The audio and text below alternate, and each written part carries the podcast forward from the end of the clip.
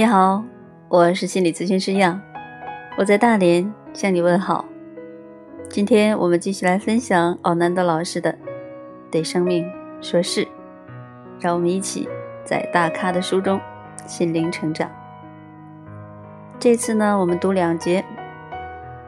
第一节的题目是：为争吵牺牲了爱，值得吗？既然我们明白。并且承认，我们的情绪不是伴侣的过失，他们只不过是触发者。那么，我们可以更平静的再深入事件里面看一看，不去责备，到底是哪里出现了问题？找到根源后，分析一下，看他。是否值得一场恶战？是否值得为他赔上你的爱？我们在堆里当中时，总是不知道我们牺牲了什么。我们只是在我们的恩爱关系上面积凿，每一个冲撞，每一个抱怨和责备，都只是一锤一锤的。在维系彼此的信任上猛击。你有没有想过你的伴侣会有什么感受？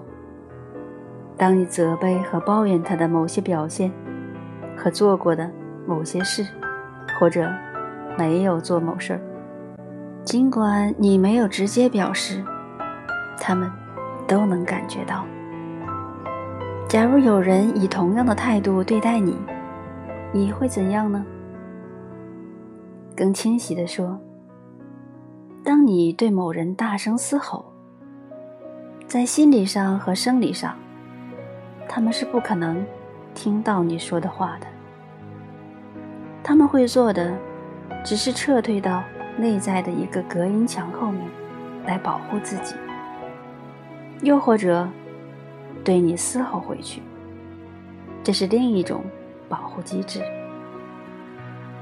这里的任何一种情况，他们都不可能听到你在说什么，所以你的喊叫就像在手淫，你只是在丢掉情绪。别欺骗自己，这是在交谈。我们为什么争吵？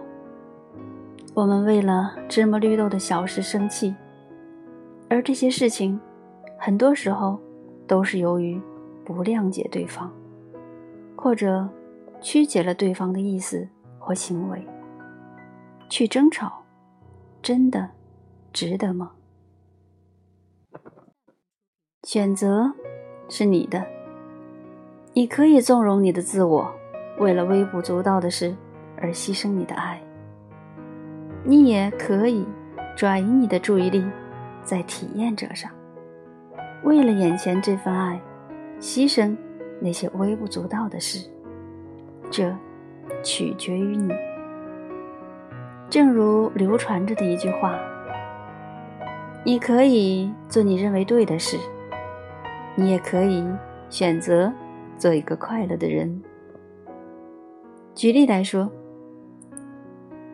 假如和你一起生活的人习惯不关灯，或喜欢在电话里聊天。或者很浪费，而且粗心大意，你可能很介意这些事。但当你清楚了解，然后对自己说：“朋友比金钱重要。”那么事情就变得简单了。可能是你的无意识投射到你的伴侣身上，某人让你感到愤怒和挫折。或者是你的老板、父母，一些你不能对其生气或争吵的对象。于是，你的伴侣承受了；或者你的伴侣对你所做的，就像小时候你父母对你做的一样。也许你对你父母有一种很强烈的无意识反应，你把它。转嫁到你的伴侣身上，也可能更加复杂。比如说，你感到被利用了，或者不被尊重，你也可以问问自己：我尊重我自己吗？为什么我可以容许自己被利用？自己又为什么有被利用的感觉？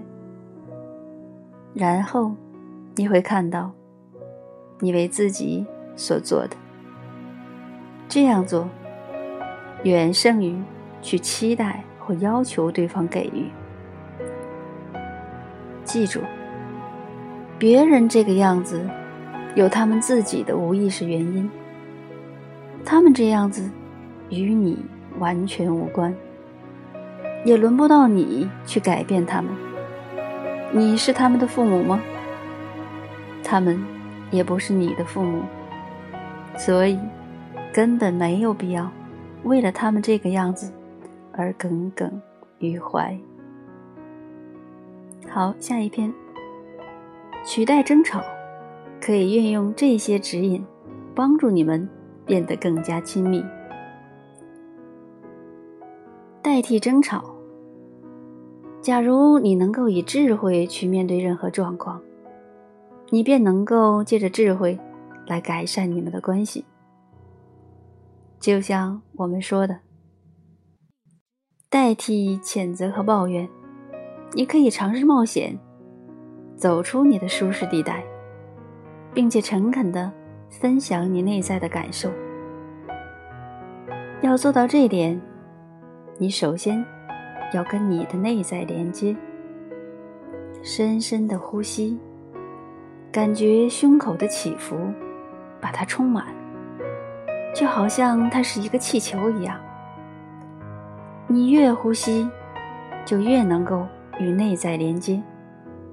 你会知道，所有的谴责和埋怨。其实，是你自己的保护模式。你那里的确有着伤痛的感觉，否则你会爆发吗？呼吸，并连接你受了伤的自我。可能是因为没有被接受、倾听或关注，可能是感到孤独和寂寞。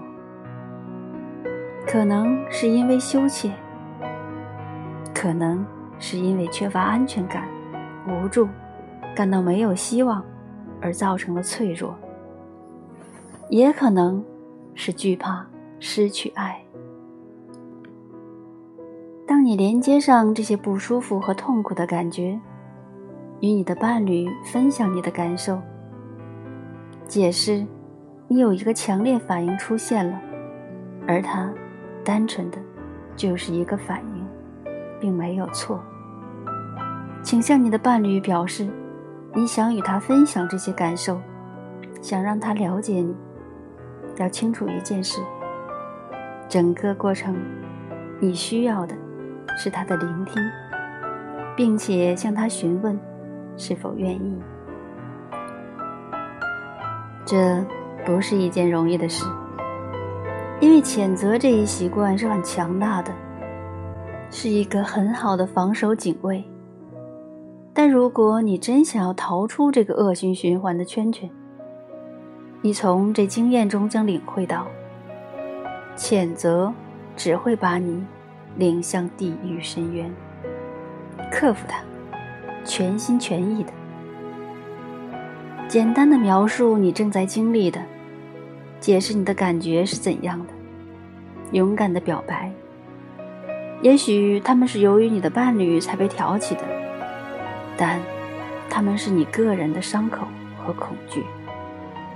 所以，你宁可说这就是目前正发生在我身上的状况，也不要指着对方的鼻子说是你造成的。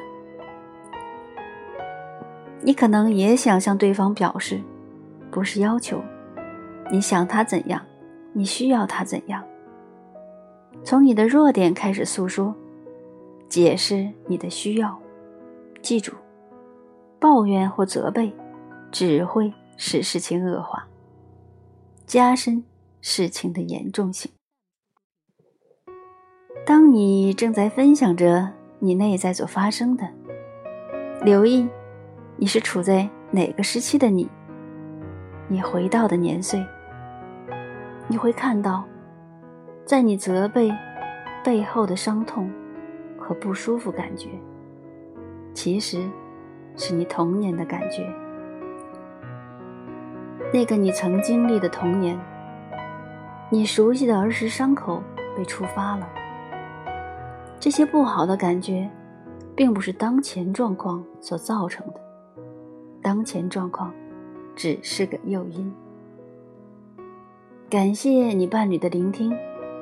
假如你已妥善处理，对他没有丝毫抱怨和责备；假如你真的坦白承认你的弱点，你会发现，你们之间起了微妙的变化。一种前所未有的和谐和默契包围着你们，使你们彼此之间更加信任。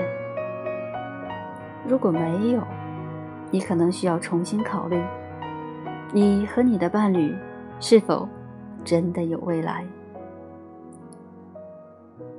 我知道，要这样做很不容易，但这只是因为我们容许了我们的自我。如此有力的操控我们，自我很容易骄纵和生气，或感到自己是个受害者。我们因此而失去爱与亲密的欢乐。